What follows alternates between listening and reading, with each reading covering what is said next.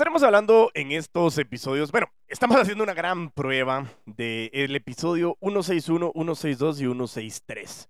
Comenzaremos a hablar con relación al tema de eh, siete lecciones que nos deja el libro de Robert Kiyosaki, eh, conocido como Padre Rico, Padre Pobre, un libro que realmente me ha generado a mí muchísimo valor.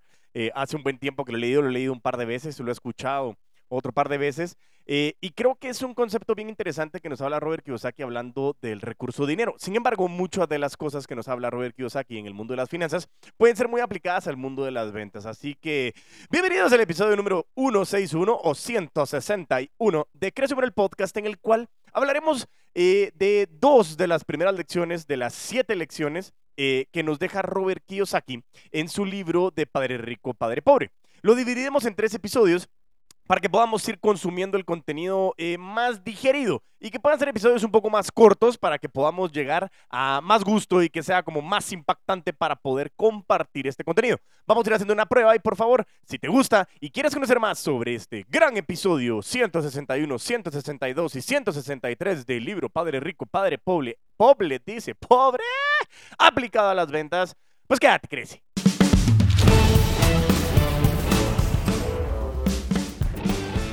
Y así es. Bueno, estamos entonces hablando de Padre Rico, Padre Pobre. Sí, este, para, que, para los, quienes no lo conocen, es un, para mí es un libro, ya no es una recomendación, sino es una lectura obligatoria. Eh, Padre Rico, Padre Pobre es un bestseller de finanzas personales y ha sido coescrito por, por este cuate conocido como Robert Kiyosaki y, Sharon Lecter. Eh, se enfoca en la educación financiera y ofrece una perspectiva diferente sobre cómo las personas pueden alcanzar ese famosísimo concepto llamado libertad financiera. El libro, como dice, se basa en experiencias de, Robert, de Kiyosaki, con dos figuras paternas. Habla de su propio padre, el padre pobre, y un hombre trabajador, bueno, mentira, el padre pobre que era un hombre trabajador de clase media, que luchó financieramente durante toda su vida. Y el padre de su mejor amigo Mike, ¿sí? que es el padre rico, es un hombre rico y exitoso que le enseñó lecciones financieras invaluables. Robert Kiyosaki argumenta que la mayoría de las personas normalmente se están centrando en trabajar muchísimo eh, y ganar dinero, pero no comprenden cómo hacer que el dinero trabaje para ellos. Y por eso es que este libro realmente comienza a tener una correlación directa en el mundo de las ventas, porque normalmente nosotros en el entrenamiento, en el método BAR, en la academia corporativa, constantemente repetimos de que hoy se dice que you don't have to work hard, you have to work smart. ¡Áchale! No, pisa un aplauso, por favor. Tiempo, tiempo, está la...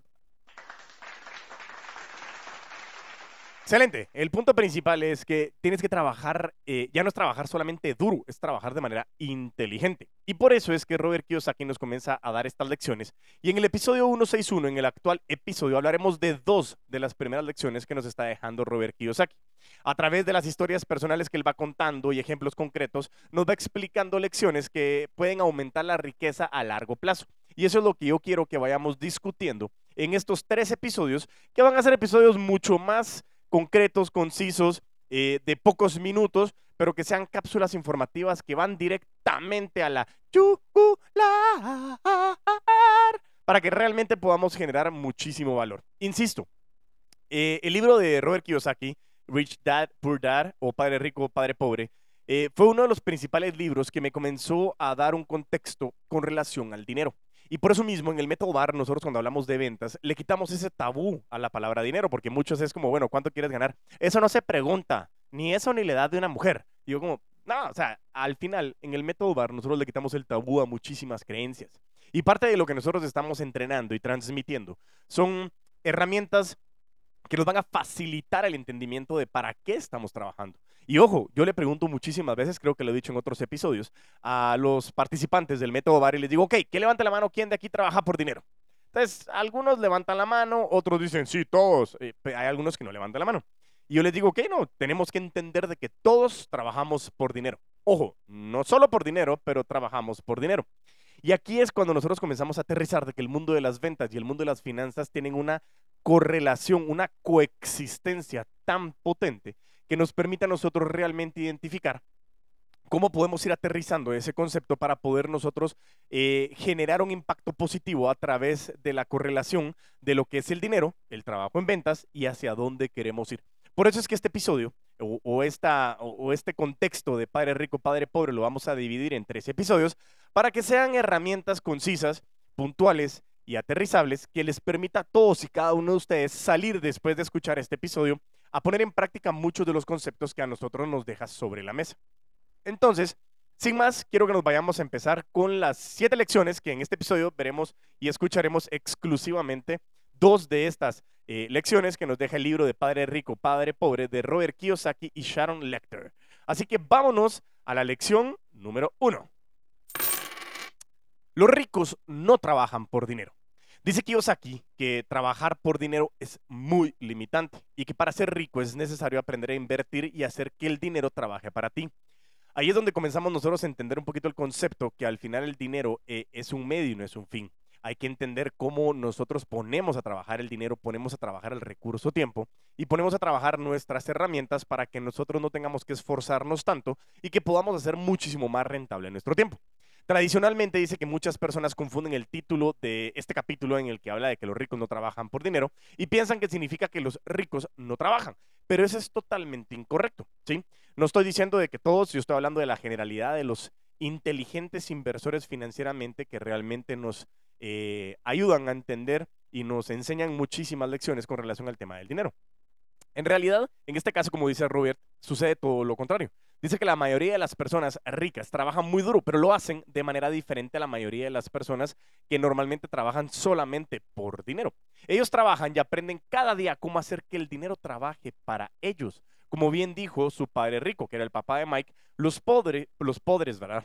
los pobres y la clase media trabajan por dinero. Los ricos hacen que el dinero trabaje para ellos. Un día dice que el padre rico le hizo un trato al joven Kiyosaki. Le ofreció enseñarle todo lo que sabía sobre el dinero, a cambio de que el chico trabajara para él por un salario muy bajo de tan solo 10 centavos por hora. Robert dice que acepta muy felizmente, pero después de unas semanas de ganar muy poco, regresa furioso con su padre rico, listo para renunciar. Me has explotado durante demasiado tiempo, le dijo Robert a su padre rico, y ni siquiera has cumplido tu promesa. No me enseñaste nada sobre el dinero en todas esas semanas. Sin embargo, esa fue su primera lección. Trabajar por dinero no garantiza que ganes. Ojo, este tema de, los ricos no trabajan por dinero es lo que yo quiero comenzar a aterrizar y a mí me encanta cuando comenzamos a hablar en el método VAR de que al final no estamos trabajando por dinero. Nosotros no estamos haciendo de que trabajar más horas, trabajar más fuerte, siempre tiene un resultado positivo desde el punto de vista de la rentabilidad. Y eso no es correcto. Algo que tenemos que identificar nosotros es, siempre tenemos como tres puntos importantes y tres ejercicios que yo les he compartido a través del método VAR. En este caso te estoy regalando el primero. El primero es eh, eh, basado en el episodio del Círculo del Dinero que tuvimos con Luz Hernández. Era tener el caso y poder desarrollar conscientemente qué es lo que nosotros queremos desarrollar o entender de cuánto queremos ganar. ¿Cuánto estás ganando el día de hoy? Mensualmente, por ejemplo, cuánto ganas al mes, cuánto recibes al mes de todos tus ingresos. Eh, segundo, poder poner cómo te sientes con relación a lo que estás ganando. Luego venimos y decimos, ok, ¿cuánto quieres ganar? Y el punto principal aquí es quiero, cuánto quiero ganar desde el punto de vista de cuál es esa meta. O sea, no quiero que sean ambiciosos y ambiciosas, pero no es, es que ya no me caben, es eh, ya no me alcanzan los ceros en la hoja porque yo quiero ser multitri hiperintoclinario. Estoy de acuerdo, yo no estoy diciendo de que no seamos ambiciosos. Sin embargo, esa utopía que, hablábamos con Lucy en su momento, eh, e, esa, e, ese 10x rule que nos dice Grant Cardone, nos dice precisamente que tenemos que pensar en grande. ¿Cuánto quiero ganar? ¿Cuánto quiero llegar a alcanzar? ¿Cómo te sentirías generando esa cantidad de dinero? Y Grant Cardone te dice luego de que eso que quieres ganar, tú lo multiplicas por 10 y dices, wow, o sea, si yo quiero ganar 100 mil, ¿por qué no un millón? Si yo quiero ganar un millón, ¿por qué no 10? Si quiero ganar 10, ¿por qué no 100 millones?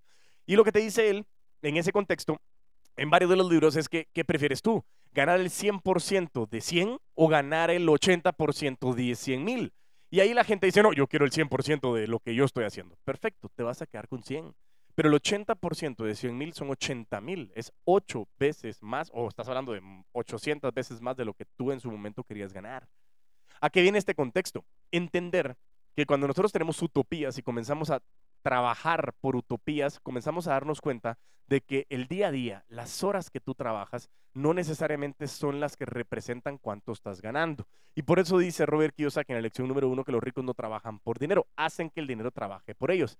Y aquí yo pongo la aplicación del tiempo. También nosotros no solo estamos haciendo, trabajando y que el tiempo eh, nos convierta en que entre más tiempo más generas. Sí estoy de acuerdo, pero tienes que hacer también que el tiempo trabaje por ti, como las herramientas tecnológicas, como el CRM, las automatizaciones, la inteligencia artificial. Muchas de estas cosas te permiten a ti realmente poder alcanzar varios de los conceptos que a ti te hacen alcanzar o llegar a ser eh, mucho más eficiente en el transcurso del tiempo.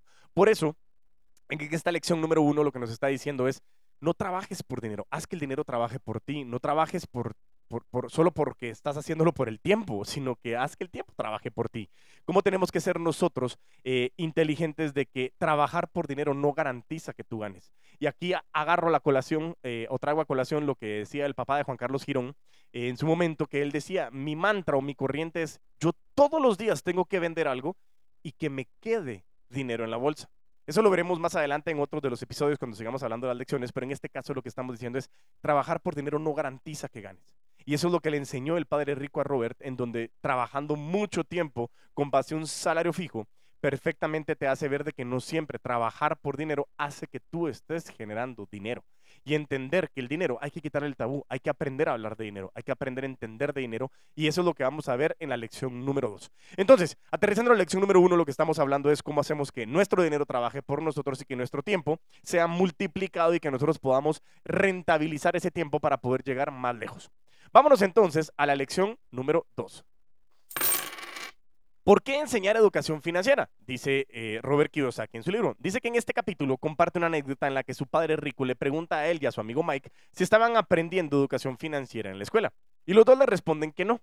Y su padre rico les dijo que la razón por la que no enseñan educación financiera en las escuelas es porque el sistema educativo está siendo diseñado para producir empleados, no empresarios o inversores exitosos. Además, se explica la gran diferencia entre lo que es un activo y un pasivo. Y la idea principal es que no se trata de cuánto dinero ganas, sino de cuánto dinero conservas. Por eso te hablaba yo precisamente de lo que decía Juan Carlos Papá, en el sentido de decir, yo todos los días tengo que vender algo y que me quede dinero en la bolsa. Ventas y dinero van de la mano, pero es sobre todo cuánto dinero conservas, no cuánto estás facturando. Me recuerdo muy bien que don Mario uno de los empresarios más exitosos que he conocido yo, una persona súper apasionada por su negocio, por su familia y todo lo que ha venido haciendo. Si en algún momento alguien conoce a Don Mario y saben de qué Don Mario estoy hablando, mándale un gran saludo a Don Mario porque realmente he aprendido muchísimo de esa persona y es admirable todo el trabajo que ha venido haciendo. Y él decía en algún momento, millonario no es el que factura un millón de dólares y luego se queda debiendo un millón uno, sino millonario es aquel que realmente está generando y le está quedando ese millón de dólares. Por eso hay que entender el concepto de lo que Robert Kiyosaki habla en este capítulo. Dice que un activo es algo que tiene valor, que produce ingresos o se aprecia y tiene un mercado en el que se puede comprar y vender fácilmente. Los activos producen ingresos y los activos se aprecian. Dice que por el contrario, los pasivos sacan dinero de tu bolsillo debido a los costos asociados a ellos. Cuando Padre Rico, Padre Pobre fue publicado, dice que la primera vez en 1997, Kiyosaki genera mucha controversia con esta afirmación. Y se debe que, por definición, por ejemplo, la casa, una residencia personal, no es un activo a menos que se aprecie lo suficiente como para poder compensar los costos de propiedad. Por otro lado, una propiedad de alquiler es un activo porque puede generar suficientes ingresos pasivos para superar los gastos de operación y financiamiento del inmueble. Así que la lección que estamos hablando en este caso es acumular activos y no pasivos.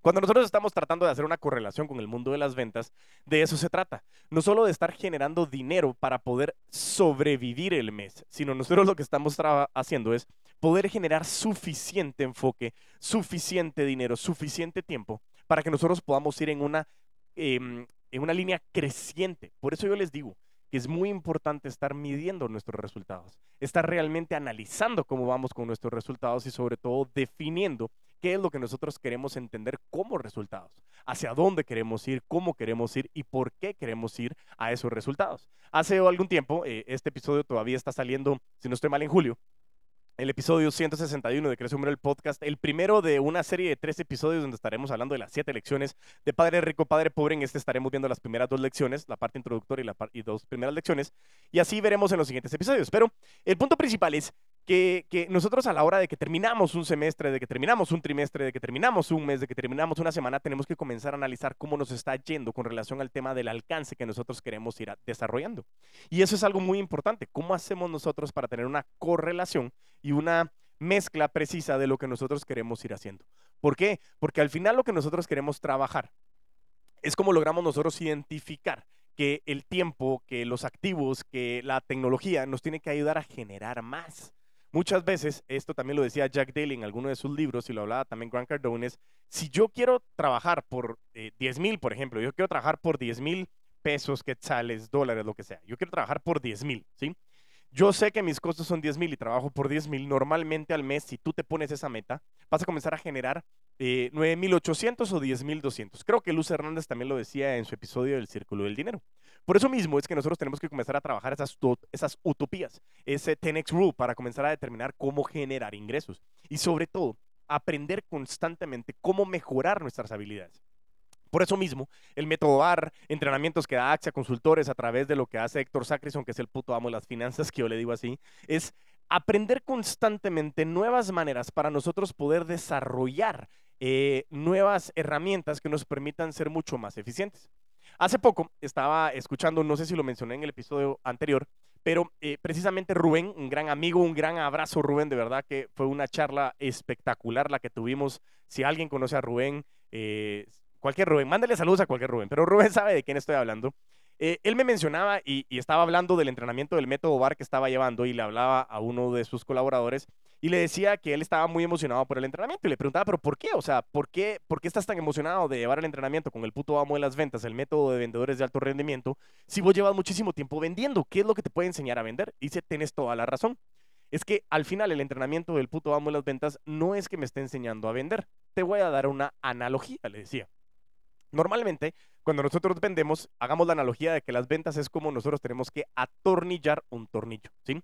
Nosotros normalmente lo estamos haciendo atornillándolo, dándole vueltas con la mano. Lo que nos está diciendo en este caso el puto amo de las ventas es que en lugar de atornillarlo con la mano, me está diciendo por qué no usas un desatornillador, por qué no usas un Phillips o, una, o, una, em, un desarmador plano, que depende cuál sea la, la entrada del tornillo, pero lo que nos está diciendo es que el método VAR nos está enseñando herramientas nuevas para hacer nuestro trabajo más fácil viendo la lección número uno de que los ricos no trabajan por dinero, sino hacen que su dinero trabaje por, por ellos, y en el concepto de la educación financiera, todo vendedor de alto rendimiento es un microempresario, un mediano empresario, un empresario, un gran empresario. ¿Por qué? Porque lo que estamos haciendo es que tú te apropies y te adueñes de tu proceso de las ventas. Y es cierto, en el método VAR posiblemente no es que aprendas a vender. Bueno, si aprendes a vender, lógicamente, pero el contexto es más cómo comienzas a jugar contra lo que en tu cabeza está desarrollando y cómo realmente puedes saltarte ese proceso de eh, la lucha constante que hay entre la cabeza y la parte emocional. Entonces, las dos, las dos lecciones que vimos el día de hoy es cómo hacer que tu dinero trabaje por ti y cómo aprender educación financiera. Y por eso es que eso nos va a comenzar a nosotros a dar el empoderamiento de saber qué queremos hacer y cómo lo queremos hacer para poder alcanzar más allá otros resultados. Así que con esto quiero poner pausa a este episodio al 161 de Crece el Podcast. Espero que nos sigas en el episodio 162 en el cual hablaremos de la lección 2, de la lección, perdón, 3, 4 y 5 de este contexto y así nosotros poder seguir adelante con, esta gran, eh, con este gran aterrizaje. Así que eh, síguenos escuchando, síguenos en nuestras redes sociales y mientras tanto nos volvemos a escuchar y a ver, a vender con todos los poderes.